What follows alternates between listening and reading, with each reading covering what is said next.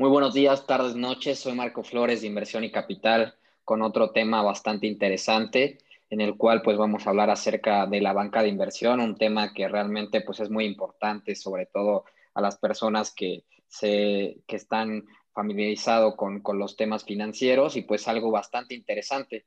Y para este tema pues me acompaña como siempre Luis. Luis, ¿cómo estás? ¿Qué tal, Marco? Un gusto, como cada semana.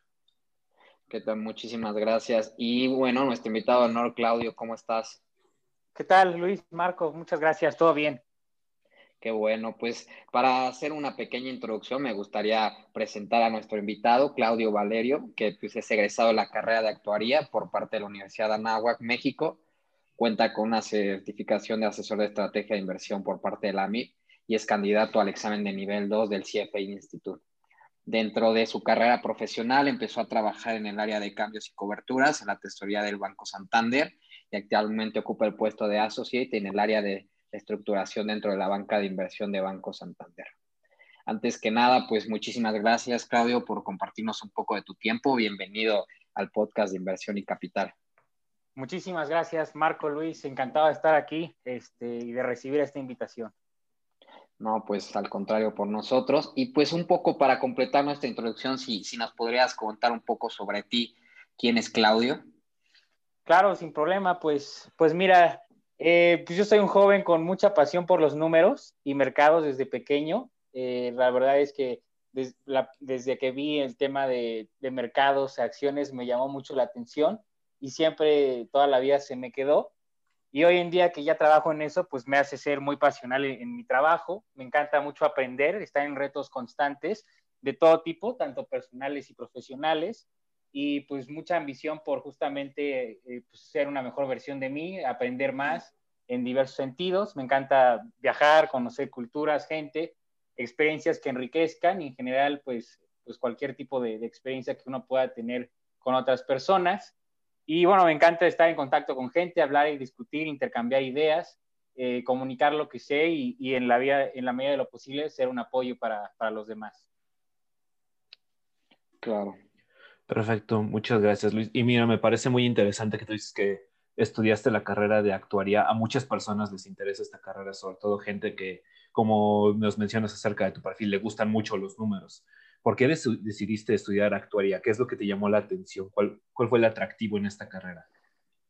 Pues mira, eh, como comentaba, justamente tenía yo un interés por los números y justamente en esa etapa de la prepa que uno empieza más o menos a decidir qué ruta tomar acerca de, las carreras profesionales, pues, me, eh, pues me, empecé a dar cuenta que tenía yo una gran habilidad con los números, eh, tenía la capacidad y, lo hacía en algunas clases, simplemente en especial en matemáticas, simplemente pues yo no le prestaba atención al profesor, me ponía a hacer otras cosas y al final del día pues me iba bien en los exámenes, los profesores ya después ya ni me decían nada y, este, y entonces ahí fue donde empecé a dar cuenta que tenía una, una gran eh, habilidad con los números y también pues yo lo que intentaba encontrar en una carrera es una mezcla entre lo que fueran números y un tema económico de números, pero tampoco que estuviera simplemente tan casado con algo eh, pues de, un tema de ciencia social, ¿no? Que al final del día la economía es una ciencia social. Quería también algo un poco más técnico y creo que la carrera de actualidad combinaba eso. Es una carrera que pues durante los primeros semestres pues prácticamente tienes un tronco común con, con carreras como de matemáticas y la, la última parte de la carrera empiezas a tomar eh, materias ya un poco aplicadas y enfocadas a un tema eh, pues práctico, ¿no? Que como podrían ser materias de seguros de vida, materias de cálculo actuarial, etcétera.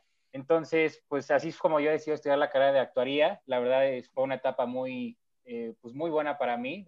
Este, fui muy feliz ahí.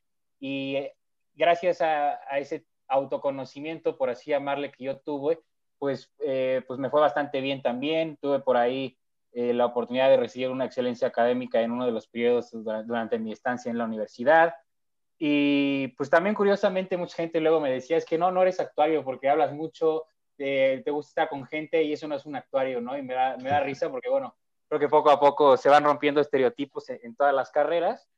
Y pues bueno, ya justamente al final, después de ver tantos temas que no necesariamente son de un tema, un tema económico, ¿no? De igual un, tema de demografía, eh, pues al final para graduarnos a nosotros nos piden un proyecto de investigación y yo ahí fue que dije, no, yo quiero hacer ahora sí, después de tanto aprendizaje en diversas áreas, enfocarlo ahora sí a un punto eh, pues económico, financiero y yo terminé haciendo mi proyecto de investigación acerca de los llamados portafolios de Markowitz. Y bueno, creo que ya de ahí como que me encaminé un poco justamente a esta, pues a esta rama de bancos y finanzas. Sí, claro, totalmente. Yo creo que, eh, bueno, los que estudian la carrera de actuaría y sobre todo que empiezan a, dominar lo que es fundamental hoy en día, que son los riesgos, ¿no? Cómo podemos medir el riesgo, cómo podemos, este, sobre todo, que no, que no nos afecte tanto, cómo podemos sobrellevarlo. Y yo creo que es una carrera fundamental que cubre muchísimas áreas, no solo esta, y que realmente hace profesionales competentes en, en áreas muy importantes de los negocios, ¿no? También este, nos, hemos visto, bueno, dentro de, tu trayectoria que tienes una certificación de la MIP en, estrategia de inversión y además cursaste ya el nivel 1 del CFA. ¿Por qué, por qué decidiste hacer estas certificaciones? ¿Qué, importancia le, le, ves en una carrera profesional, sobre todo en el tema financiero? Bueno, es fundamental, ¿no? Primero que nada, el tema financiero eh, el, tema de la confianza es fundamental y yo creo que a través de certificaciones uno puede dar confianza al público que realmente pues, es una persona capacitada, sabe, sabes de lo que hablas y cumples con eh, requerimientos mínimos, ya sean eh, pues, de, distintas materias y también con, con parámetros altos de, de, ética, ¿no? Entonces, pues bueno, ¿cómo fue que yo empecé con este tipo estas certificaciones? Principalmente empecé con la MIP y, el, y la MIP justamente es el ejemplo de lo que comentaba. Eh, a los bancos en, en, algunos puestos se les piden este tipo de certificaciones para algunas personas para cumplir con ciertos temas regulatorios. Entonces, eh, pues cuando yo entro a, a, Banco Santander es que pues me piden este, este, este examen, esta certificación y así es como pues yo pues salgo y la hago. Ahora también tengo entendido que hay algunas eh, universidades que para graduarse lo piden, entonces eso es una gran ventaja también. Y ya como pues egresado, pues ya tengas esta certificación, evidentemente te abre más puertas. Y el tema del nivel 1 del CFA fue, fue, fue, más un tema personal. Yo siempre he querido, pues como comentaba, seguir aprendiendo y vi la oportunidad ah, de hacerlo a través de, pues, de esta certificación, una certificación eh, con, mucha, con mucho reconocimiento y con, y con un gran temario, ¿no? Es un temario que abarca prácticamente todo, quizá no en, en algunos temas no en mucha profundidad, pero pues los tocas a ver y los conoces, los llegas a ver y los conoces y es así por eh, como pues, yo decido perseguir esta certificación. Entonces, pues fue un tema ahora sí que eh, tanto personal por el tema de, pues, de sentirme que, que, voy avanzando y también pues eh, cumplir ante pues el ojo de los demás, ¿no? Entre un tema de, de cumplir ante el público que, que, hay allá afuera y de estar capacitado y dar esa confianza que siempre es necesario en el ámbito financiero. Sí, claro. Oye, por ejemplo, una pregunta así muy concreta. Por ejemplo, ¿por qué crees que el CFI es tan relevante, no? Porque muchas personas o dentro del medio financiero le llaman incluso a los Jedi de las finanzas, a los que ya tienen el, el CFA, ¿no? Por, por el grado de complejidad. ¿Tú, ¿Tú cómo ves, o sea, qué hace el examen del CFA tan, tan completo y a veces tan, tan complicado y que los que lo terminan, pues ahora sí que acreditando, pues se vuelven unos profesionales más, más destacados? Bueno, evidentemente es, yo le diría que el, el, principal reto es la cantidad de temas que uno ve, ¿no? Eh, cada examen contiene alrededor de 6, 7 volúmenes cada, y cada volumen eh, de estos llega a tener entre lo que serían 500 y, no, y 1000 páginas y todo el temario realmente y todo el examen realmente va sobre este tema, estos libros. Te hacen preguntas eh, pues muy específicas y que realmente pues uno con tanta información tiene que tener la capacidad de comprenderlo y no de aprenderlo para, para poder resolver bien esta, este tipo de preguntas. Y también un tema, el CFA tiene muchísimo énfasis en la parte ética. Eh, cada año incluso la gente eh, que es candidato, así como yo, o incluso la gente que ya tiene esta certificación, tiene que contestar cuestionarios de ética de pues si han estado involucrados en, cierto, en ciertos conflictos o no, y, se renueva eh, con la intención de que cualquier persona o la persona que tenga esta certificación pues siempre esté con la máxima ética profesional.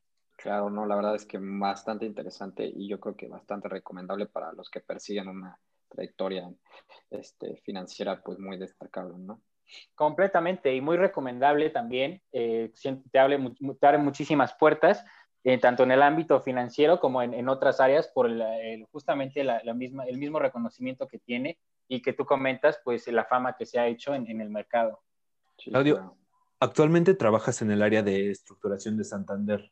¿A ti qué es lo que te gusta de esta área? ¿Cuál dirías tú que es la importancia eh, dentro de un banco? Pues mira, el área de estructuración creo que tiene un rol un poco más complicado de entender que, por ejemplo, un tema de, eh, ventas o trading entre una tesorería, ¿no? Eh, pues realmente, ¿y por qué suele pasar esto? Pues bueno, el trabajo se suele hacer de manera confidencial. Eh, clientes que, con los que poco, pues, no puedes realmente revelar información y con transacciones únicas que algunas veces son repetidas, pero no necesariamente es lo común. Y bueno, básicamente este, este trabajo lo, que consiste en, solucionar problemas a través del diseño de productos e ideas, especialmente en mi caso a través de derivados. Eh, entonces, por la naturaleza se requieren conocimientos muy específicos y esto hace que sea un área muy respetada y valorada y realmente por eso es que te prepara para cualquier rol financiero, te permite cambiar entre tipos de activos fácilmente por el expertise que tú consigues en esta área, eh, entre negocios y también de, lados, ¿no? En lados, ¿a qué me refiero? Pues normalmente unos, unos, ah, no sé si han escuchado un tema de buy side y sell side, que se refiere pues a una parte, en una parte del sell side, nosotros digamos como bancos de inversión, y buy side lo que es, los que podrían ser fondos de cobertura o fondos. Entonces también el expertise que, que requiere, que, que, consigues aquí te, te permite cambiar en, en, todos estos ámbitos. Y la razón es porque el trabajo consiste en resolver problemas con grandes limitantes, ¿no?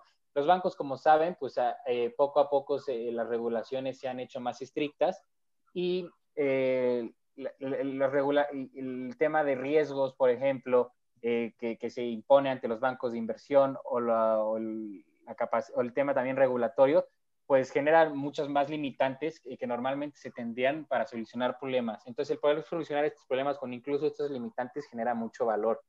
Así es como pues yo eh, me decido por este puesto y bueno, la importancia es fundamental. ¿Por qué? Pues porque en un, en un banco pues siempre intentas eh, tener un diferenciador como cualquier otro negocio sobre tus competidores y es a través de estos productos e ideas que, que, real, que se obtienen este, estos diferenciadores y se vuelve pues un área vital para atraer clientes y negocios. Sí, claro, yo creo que es fundamental, ¿no? La, como, como dentro de los bancos compiten haciendo pues estas ideas innovadoras y cómo atraer a los clientes, ¿no?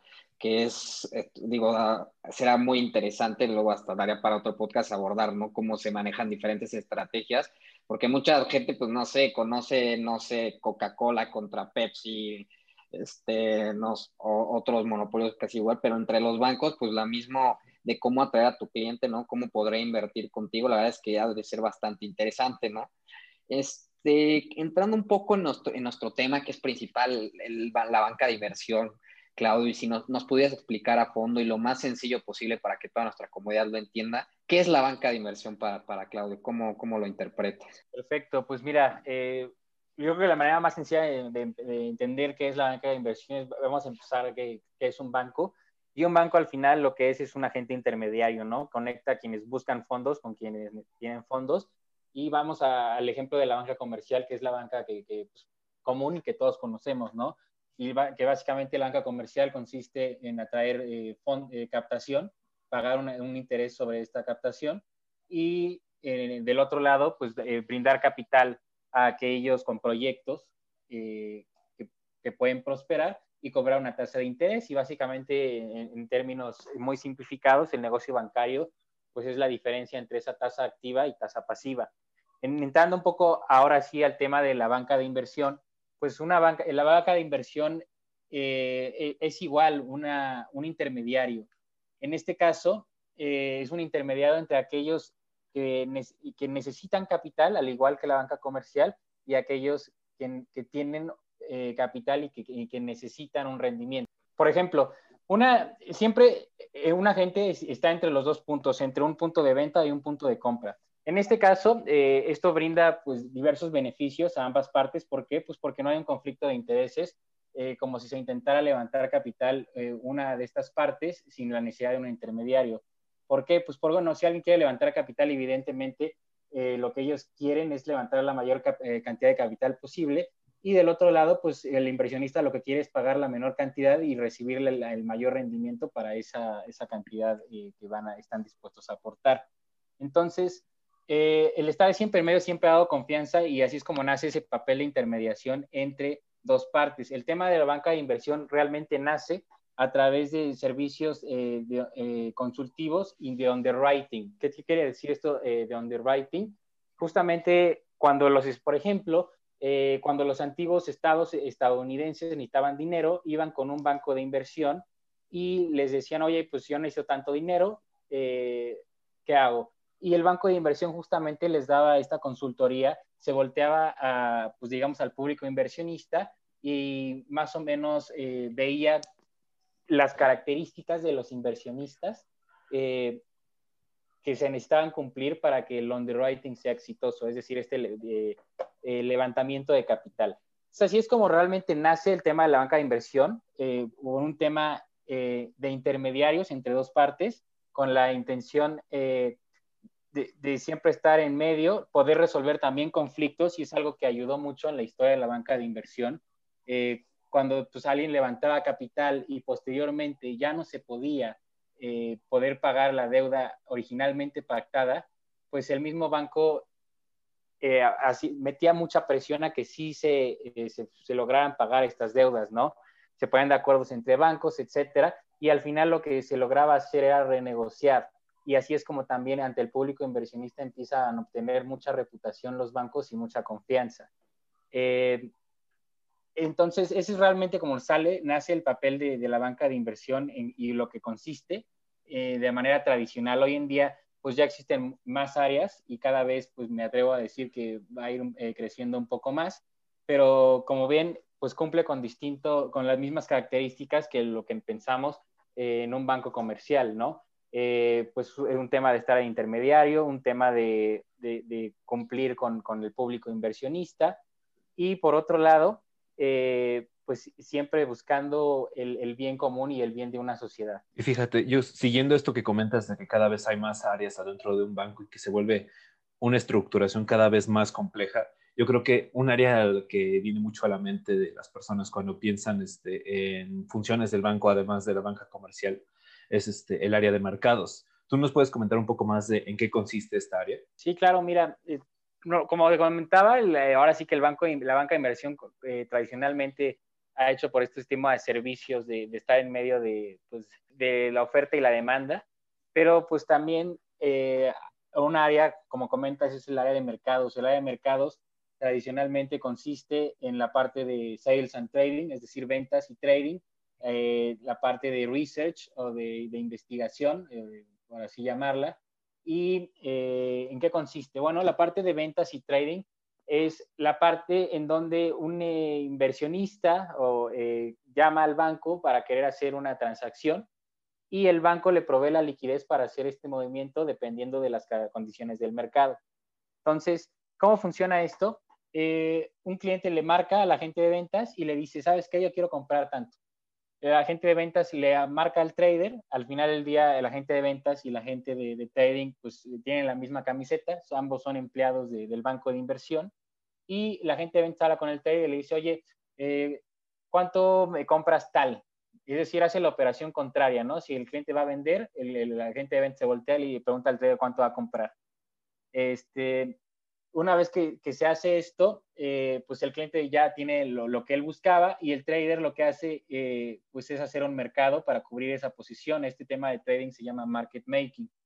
Eh, esto ha sido pues muy popular y lo ves mucho en, el tema de, las películas y prácticamente cuando uno escucha un tema de trading siempre se refiere en bancas de inversión a, a market making. Y bueno, el tema de research es justamente también, lo han escuchado seguramente, gente que se dedica, o los analistas que siguen a empresas eh, y se dedican a, evaluar las compañías y a, otorgar recomendaciones, es decir, si es una buena idea comprar una acción en ese momento, por qué sí, por qué no, y hacen un análisis exhaustivo o lo más completo posible de todas las eh, características de la empresa, ¿no? Cómo está en este momento su apalancamiento, su flujo de efectivo, los planes que tienen. Normalmente eh, llegan a hacer entrevistas personales con los directivos de la empresa y lo que ellos intentan es plantear en un, pues, en un papel o en un documento sus puntos de vista, lo que han escuchado y dar una recomendación. Realmente toda esta es la parte de mercados y evidentemente aquí también entran otro tipo de áreas como por ejemplo la mía de estructuración y, eh, y es un área pues muy dinámica, ¿no? Como, como el, mismo nombre lo dice, es un área que, que cambia el día a día, eh, depende mucho de las condiciones del mercado y cada día es diferente. Sí, justamente yo creo que es bastante interesante y tocaste un tema que, que a mí también me, me, hizo pensar muchísimo porque mucha gente piensa en las películas, ¿no? Y cuando salen, la, sobre todo los bancos de inversión en Wall Street y, y, todo esto de cómo están haciendo el trading, pero realmente la gente lo que no pasan es todo lo que está atrás, ¿no? O sea, normalmente la banca de inversión opera a distintos niveles y típicamente está dividida para protegerse, ¿no? En lo que llaman comúnmente el front office, middle office y back office. Entiendo que, que esto también tiene una función vital y si nos podrías explicar un poco, sobre todo para nuestra eh, comunidad, cómo es esta función. Claro, mira, normalmente ahora sí que eh, eh, se conocen simplemente front, el middle o el back. Y el front office, eh, pues muy sencillo de entender, es eh, todos los roles que generan el ingreso directamente o que tienen un contacto directo con el cliente. Entonces, es por eso que las áreas de trading o de ventas son eh, consideradas como de, front office, al igual que las áreas como de research. Y el área de middle office es, digamos que, un enlace entre lo que sería el front y el back. Y básicamente aquí encuentras áreas de control interno, de riesgos, eh, son una asistencia directa a, la gente del front office y junto con el back en algunas cosas se encargan de hacer los reportes a autoridades.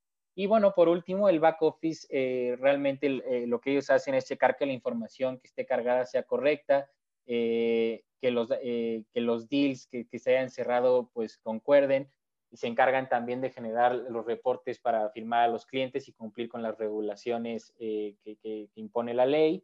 Y también se, se encargan en, en, en, algunos casos de realizar las liquidaciones correspondientes de las operaciones en días pactados previamente o de ese mismo día en algunos casos. Dentro de las actividades que el área de banca de inversión puede desarrollar están los servicios de consultoría a compañías que están interesadas en crecer eh, y buscan justamente procesos relacionados a fusiones y adquisiciones. ¿Tú nos puedes comentar un poco más acerca de todo esto que puede realizar el área?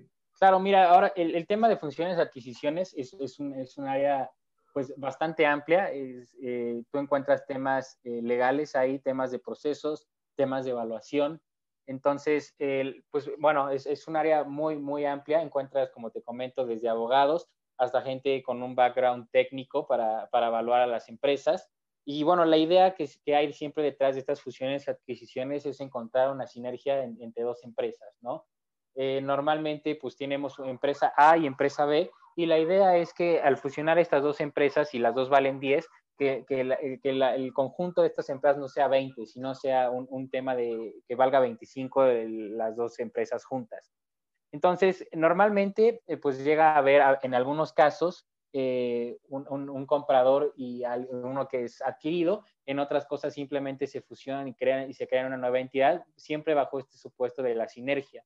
Entonces, eh, es por eso que normalmente uno ve eh, cuando lee noticias de fusiones y adquisiciones, que si la acción vale 10, el que está dispuesto a comprar la empresa está pagando 12 por cada acción, es decir, está pagando 20% más eh, por la acción de lo que vale en el mercado. Entonces, evidentemente, para los inversionistas que, que son dueños de estas acciones, pues es muy atractivo que de repente alguien les esté comprando 20% por arriba del mercado y del otro lado, la gente, eh, la, compañía que está comprando esta compañía busca que con esta sinergia eh, la fusión de las empresas no valga nada más el 20% que están pagando extra por, por, eh, comprar esta o por adquirir esta compañía, sino que, esa, que, que valga mucho más y así es como pues se intenta encontrar que las dos partes tengan, estén en un ganar-ganar, ¿no? Gane la empresa que está siendo adquirida por la sinergia que consigue y gane también la empresa que, que, pues, eh, que, que, que, fue gana, gana la empresa que fue adquirida por la sinergia y gana la empresa que va a adquirir también por esa, esa mezcla que hay entre las dos, entre las dos partes. Evidentemente, evaluar estas empresas es complicado eh, porque muchas veces, bueno, como cualquier evaluación se hace en un tema prospectivo hacia el futuro y naturalmente el futuro es incierto. Entonces, siempre hay discrepancias de opiniones acerca de cuánto realmente vale y de la sinergia que se puede conseguir entre estas dos partes. Y también ahí es donde entra un papel fundamental entre el banco, una banca de inversión, en donde es una intermediación para llegar a un precio eh, justo y eh, también ellos consiguen eh, así adquirir un, un, tema, un fee o una comisión por, por hacer este, estos mergers o, o, fusiones y adquisiciones. Pero bueno, también cabe recalcar que no nada más las fusiones y adquisiciones se hacen en un ambiente pues amigable, ¿no? Existen también la oportunidad que se hagan en un ambiente en el que una compañía eh, pues de la nada decide comprar todas las acciones de otra, de otra compañía sin necesidad de avisarle y no necesariamente es bien recibido por la compañía que está pensando en ser adquirida, ¿no? Y ahí es donde de repente encuentras obstáculos eh, tanto legales como de, como de defensa eh, propia de la empresa para poder evitar ser adquirida, ¿no? Y normalmente, y curiosamente, estos se llaman shark repellents, así le llaman, como repelentes de tiburones, y son básicamente algunas estrategias que pueden seguir compañías con la intención de diluir eh, la participación de sus accionistas y por ende la participación de la, de la empresa que los está pensando comprar, este, entre otras provisiones que se pueden hacer para evitar ser adquirido sin necesidad de, tener una autorización pues, de, ellos mismos. Sí, claro, yo creo que eso es bastante interesante, las fusiones y adquisiciones, y sobre todo ahorita como en tiempos de como las de tecnología o las de consumo primario, y que incluso podrían empezar a adquirir otras que realmente tuvieron una recesión en, lo que vamos de la pandemia. De lo que comentabas, me llama bastante la atención, por ejemplo, cómo le, cómo le hacen en el sentido en el que para saber qué, a qué precio comprar o cómo se hace este análisis de dentro de, la, de la banca de inversión.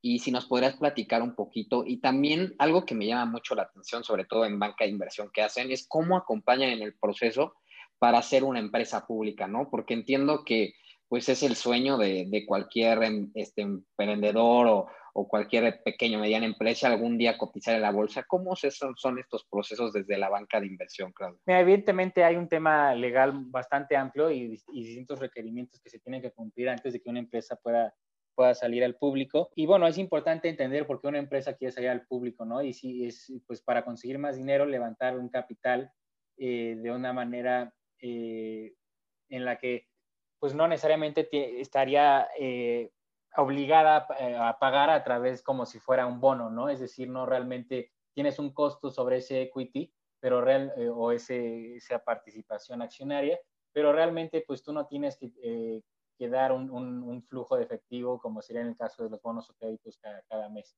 Ahora que lo comentabas justamente en el tema de la pandemia, no sé si ustedes habían escuchado, pero ha sido muy común empresas que salen a bolsa. De hecho, han salido bastante este año, eh, curiosamente, y han salido a través de una nueva figura. Esta figura se llama SPAC, que se la una abreviación por, ah, para Special Purpose Acquisition Company. Y eh, estas figuras permiten a los inversionistas salir más rápido eh, a, bolsa de lo que sería tradicionalmente una, una, oferta pública inicial.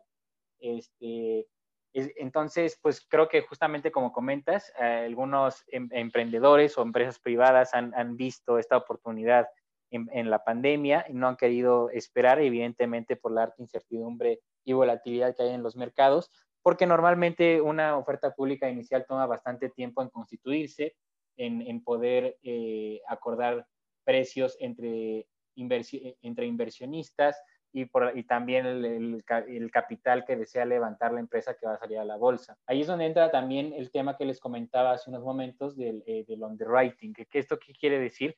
Eh, pues lo que les comentaba tiene que, que ver con eh, salir a la bolsa y levantar el capital, pero existen diferentes tipos para hacer esto. A veces el banco de inversión que es que con el que van a salir a la oferta pública inicial eh, adquiere la obligación o decide tomar la obligación de comprar toda la emisión de esas acciones y después revendérsela al público inversionista. Evidentemente, no es la única manera en la que se puede hacer. A veces eh, eh, se pactan como el, mejor esfuerzo para venderla al público inversionista o simplemente eh, pues o se vende todo o, no, se, este, o no se vende nada y, pues mejor sabes que no hacemos el deal. Entonces, eh, para el público inversionista, eh, pues siempre es atractivo poder tener la participación en una empresa que sea privada, en especial con altos prospectos de crecimiento para el tema de, pues, de, los dueños de la empresa, adquirir esa capital extra es sumamente atractivo y genera un ingreso en, los, estados financieros que normalmente utilizan para proyectos y capital de trabajo eh, que puedan desarrollar estas eh, expectativas de crecimiento que se tienen. Y para el banco de inversión también es sumamente importante y juega, como les comentaba, un papel fundamental entre las dos partes. ¿Por qué? Pues porque evidentemente el riesgo que tiene la empresa cuando vas a ir a la bolsa es que pues la emisión no necesariamente sea eh, demandada en la cantidad esperada y levante menos capital del que ellos realmente necesiten. Y ahí, en, este, en estos eh, pues esquemas de underwriting, es que el banco de inversión eh, funciona, siéndole un, pues una especie de seguro, por así llamarle, a la empresa que está levantando el capital. ¿Por qué? Pues porque en caso de que no tengan esa demanda, pues bueno, el banco va a comprar eh, la emisión eh, hasta el, nivel pactado que desea originalmente el inversionista. Ahora, para evaluar una empresa, como, eh, pues es, es, realmente es, cada empresa es diferente y es, es, un tema complicado por las características independientes que tiene cada una de ellas. Normalmente yo tenía, lo recuerdo un profesor que decía, pues tú puedes evaluar por activos o por flujos, no hay más. Y pues ahora que lo veo, pues puedo decirse que sí hay más, pero básicamente la idea sí se resume a eso. ¿en qué se refiere? Pues al flujos vamos a evaluar eh, cómo va el crecimiento de la empresa, los ingresos que va a generar eh, en, una manera prospectiva y vamos a ver cuánto vale eso hoy en día.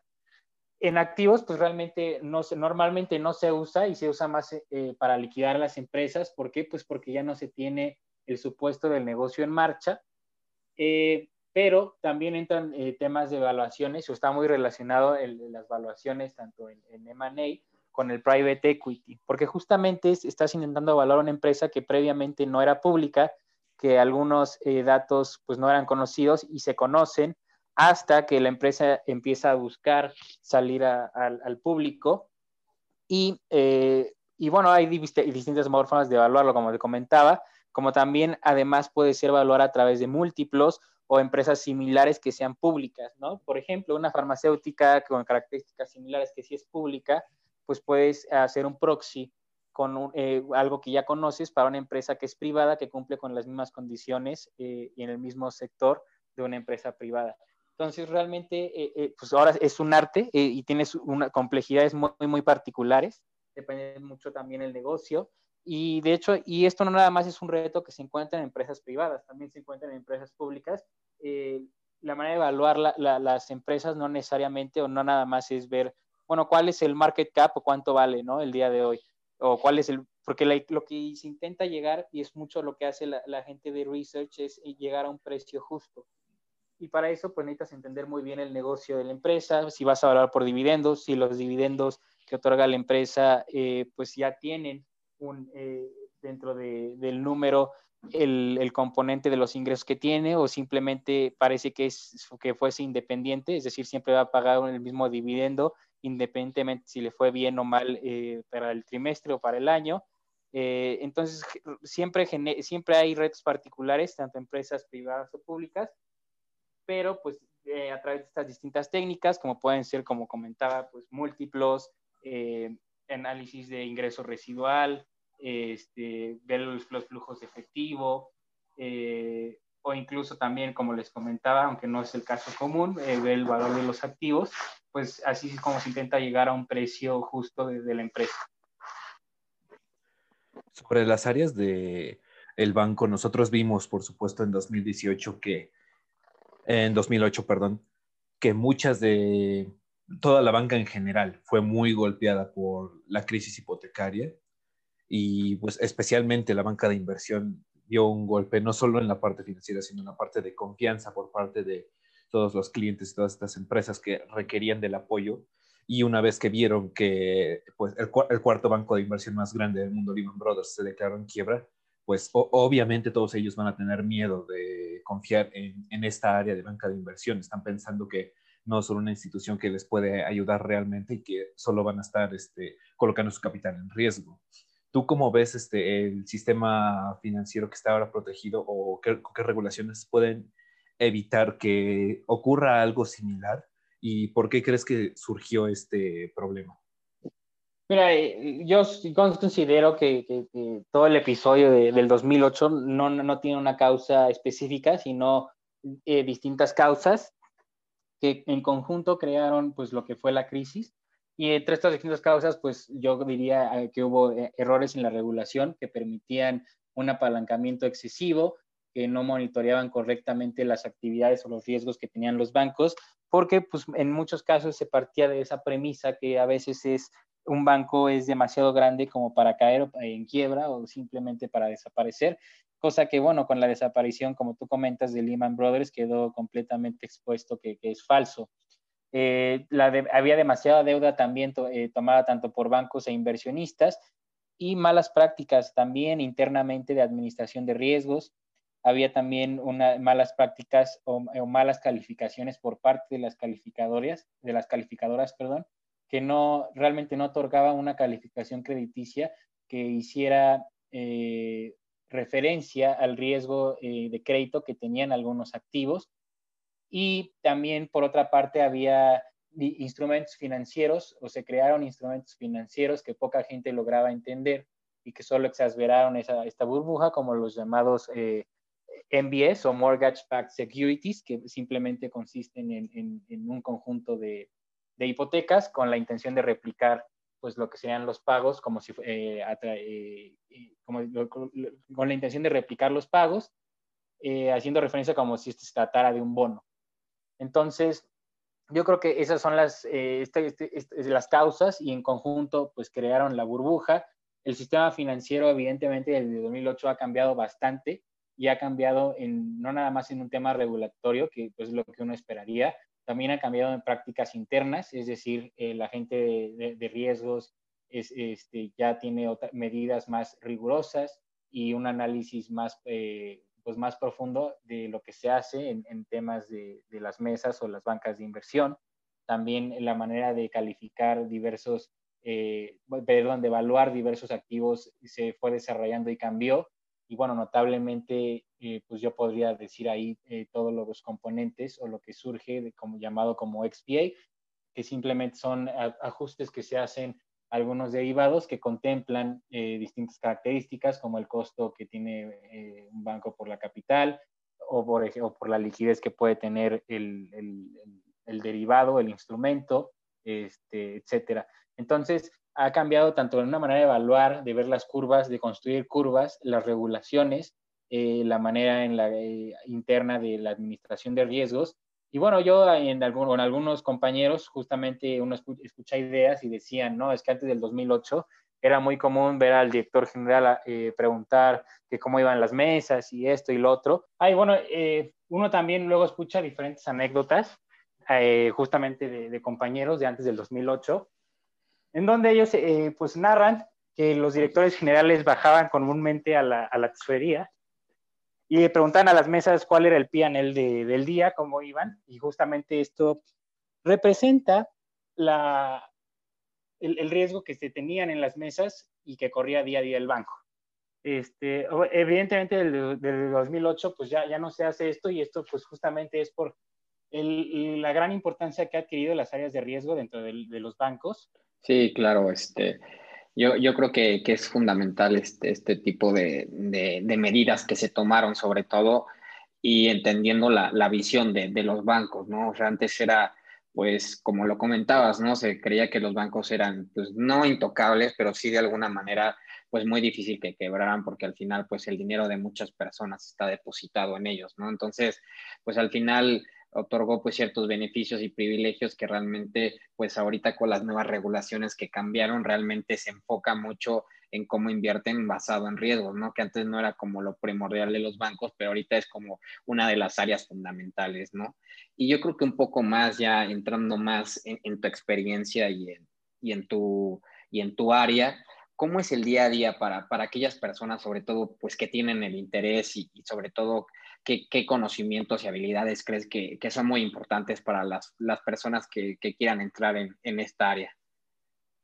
Pues mira, eh, yo considero que eh, un tema fundamental es siempre seguir eh, aprendiendo, intentar eh, siempre adquirir nuevos conocimientos y no nada más quedarse con, con lo que uno encuentra, en, especial en temas financieros siempre hay un fondo eh, mucho más eh, grande de lo que se ve a simple vista. Entonces, eh, es, yo creo que sería pues una de las cosas más importantes para, para, las personas que quisieran entrar en ella. Y bueno, el día a día es, pues como te comentaba, es, varía mucho dependiendo de las condiciones del mercado o del momento en el que nos encontremos. es un área muy dinámica, es decir, eh, pues tú entras a, un, área de mercados y tesorería y, no encuentras a gente como uno esperaría en otras oficinas, eh, sentado, sentados y muy callados. Acá es al revés, ¿no? Eh, ves a gente a veces parada, gritando, no necesariamente discutiendo, pero bueno, sí hay pues, pues mucho ruido, diría yo. Este, y en algunos casos sí te toca ver episodios de, pues justamente de gente discutiendo en el teléfono con alguna otra persona por algún tema de algún error o por algún precio y ves eh, directamente cómo se mueve en tiempo real pues el mundo, el mundo financiero, ¿no? Y yo acá te puedo contar anécdotas de cuando se han tomado decisiones de política monetaria.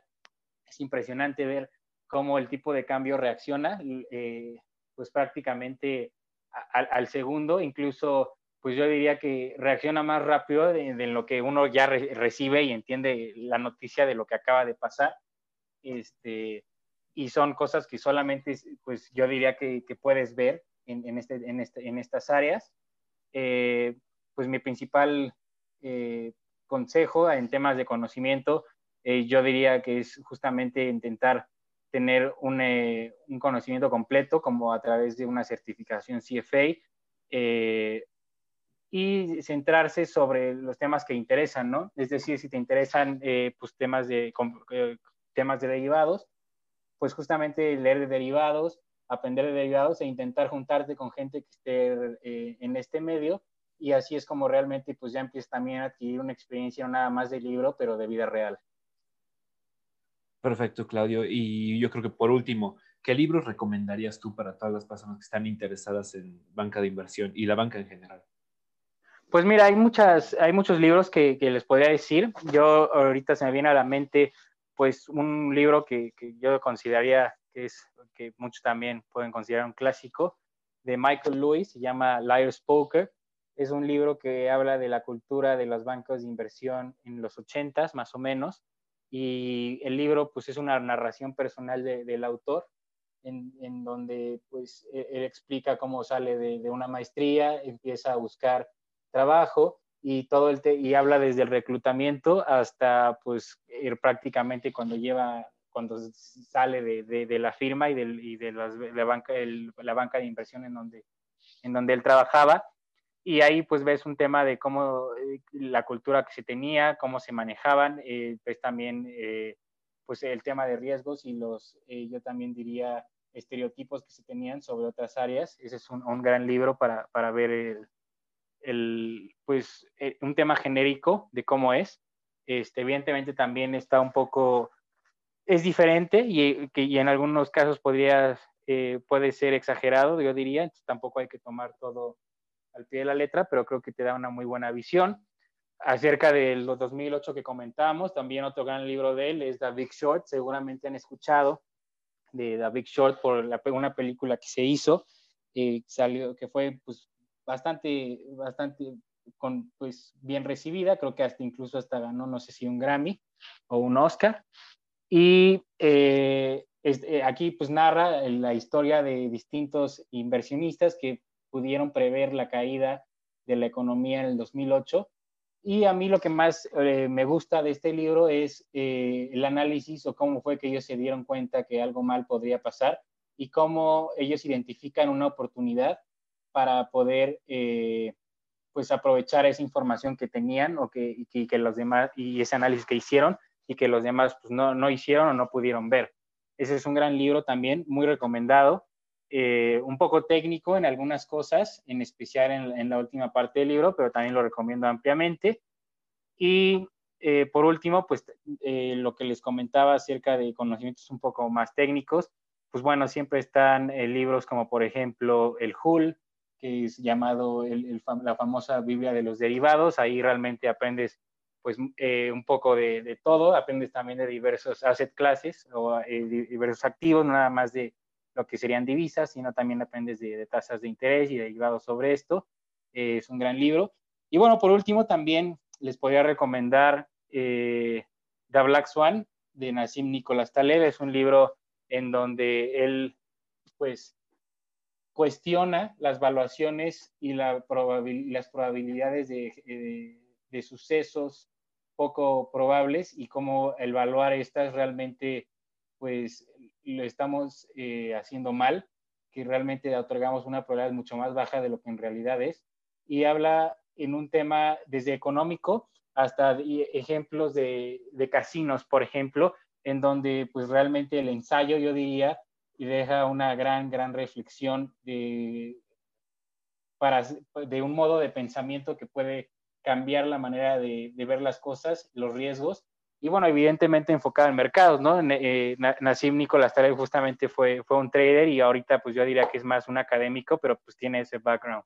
Claro, es, y yo creo que es fundamental, ¿no? Todo, todo lo que has dicho, toda tu, todo tu conocimiento desde la universidad hasta donde estás trabajando, yo creo que ha sido pues una, una carrera en la cual pues bueno, todavía tienes muchísimo por delante, pero sin duda este, ya tendrás ubicado realmente este, las pautas o los pilares que te llevaron a donde estás ahorita, ¿qué consejos le, podrías dar a, nuestra audiencia que, te impulsaron en tu carrera profesional y que crees que les pueda ser útil? Bueno, principalmente yo diría tener una dirección. Eh, creo que un gran, una gran ventaja que yo tuve fue que yo supe, sabía que me gustaba, sabía que si tenía una oportunidad en, en un tema de, bancos y de mercado específicamente, eh, pues no iba a dudarlo dos veces y yo iba a querer estar ahí. Y eso, pues en contraste con, con gente que, pues bueno, sabes que voy a trabajar y a ver qué sale. Entonces, eh, pues yo creo que ese es una, una, un tema fundamental, tener una dirección y esa dirección pues la consigues a través de reflexión y autoconocimiento. Eh, otra parte que, que, creo que me ha funcionado mucho es pues tener esa ambición, cuestionarse y ser muy curioso para, eh, pues para seguir aprendiendo cosas con la intención justamente de ser un profesional más preparado y que pueda tomar eh, mejores decisiones y hacer un mejor análisis de lo que, lo que ve en el mercado y en el entorno económico. Yo creo que esas dos serían eh, los dos principales consejos que recomendaría a aquellas personas interesadas. Este, pues, y, y yo creo que eh, por último, pues nunca también perder de vista la, parte ética y la parte como persona fuera de, este, pues del entorno financiero. Nosotros, pues justamente, supongo, o bueno, realmente provocada después de distintos escándalos como lo del 2008, somos sujetos a mucho más eh, regulación, vamos a llamarle, o mucho más eh, rigurosas seguimientos por el tema de, de, banca de inversión, de, la información confidencial con la que a veces se trata, que no necesariamente es pública, que eso puede impactar si se sabe en los mercados financieros. El, tener esa información, pues también te da a ti un poder de aprovecharte del mercado. Entonces, también por lo mismo es que uno es monitoreado del qué hace y qué no hace. Entonces, nunca perder de vista la parte ética y entender que el, el, conjunto o, realmente lo que al ti un banco te contrata no nada más como un profesional, pero como una persona y eso también involucra en lo que tú haces pues fuera del banco y no nada más dentro del banco. Entonces yo creo que eh, con esas tres cosas tomando en, cuenta, eh, pues uno puede encontrar oportunidades. Claro, yo creo que lo definiste muy bien. Yo creo que al final, antes que, que, profesionales, somos personas y somos personas sobre todo de valor que podemos seguir agregando ese mismo valor a nuestra, a nuestra comunidad y sobre todo con nuestros principios, ¿no? Yo creo que fue un bastante interesante, sobre todo la banca de inversión es un tema fundamental en, en cualquier banco y es un tema que pues da para mucho de qué hablar, pero sin duda yo creo que las regulaciones que han tomado esta, pues a lo que es la banca hoy en día, a lo que se dedica y sobre todo pues toda esta importancia, como mencionaste, en fusiones y adquisiciones, en cuando hacen un IPO y todo este tema de, mercados, pues son fundamentales para el, para el ambiente de negocios y cómo nos, nos desenvolvemos y realmente pues generan oportunidades de crecimiento para aquellos inversionistas o empresarios que realmente pues necesitan este dinero para seguir este, creciendo y seguir generando empleos, ¿no? Claro, no, y, bueno, evidentemente yo, yo me atrevería incluso a decir que, que un este tema de en la parte, no nada más en la parte ética, eh, pues es yo creo que segundo nada más para un tema médico, este, la, importancia que se tiene en lo que estás haciendo, pues estás manejando eh, dinero de, distintas personas y eso siempre requiere gran responsabilidad y también el papel que se tiene ante una sociedad es, importantísimo como, eh, como parte de la banca de inversión. ¿Por qué? Pues porque incluso si alguien no tiene nada que ver con, con una operación, es completamente ajena, no tiene dinero, pues el, eh, el resultado de, de, la transacción que se haga sí impacta en esa persona que no tiene nada que ver. ¿Por qué? Pues bueno, eh, una transacción exitosa puede generar eh, rendimiento económico, puede generar empleo, puede generar prosperidad. Entonces, que uno esté en medio de, de, de, esa, esas dos partes y, con la intención de conseguir esos resultados, pues generan una gran importancia en la banca de inversión que pocas veces creo que la gente llega a ver. Entonces, eh, pues evidentemente sí, eh, sí hay un papel muy, muy importante en, la banca de inversión por, eh, por, los resultados que pueden tener en, en, el futuro de, de, las personas y de un país, incluso si no tiene nada que ver una persona o alguien o una empresa en específico con lo que se está trabajando hoy en día. Claro, sí, y sobre todo eso, ¿no? O sea, al final el, mercado, como todos, por cualquier decisión que hagamos, pues de alguna u otra manera todos estamos relacionados. Luis, ¿tú con qué te quedas de, este podcast? Pues mira, yo creo que fue un episodio muy interesante y una forma muy buena de poder entender a más detalle lo que es el área de inversión. Digo, final, a final de cuentas, eh, pues como saben, yo también trabajo en un banco, pero no conocía el área la verdad no es una con la que yo interactúe muy seguido. Entonces sí fue muy interesante poder conocer más qué es lo que realizan, cuáles son sus actividades y cuál es el objetivo de todos los trabajos que ellos pueden desarrollar. Claro, pues bueno, agradecerles a los dos por su tiempo. Muchísimas gracias, Claudio, por tu tiempo. Este, cualquier comentario o duda que tengan a, a Claudio, pues se los agradeceríamos en los comentarios y se los hacemos llegar. Muchas gracias, Claudio. No, gracias a ustedes por la invitación. Muchas gracias, Luis. No, igual, muchas gracias a ti, Marco. Nos vemos en la siguiente edición. Esto fue un podcast más de inversión y capital. Muchísimas gracias.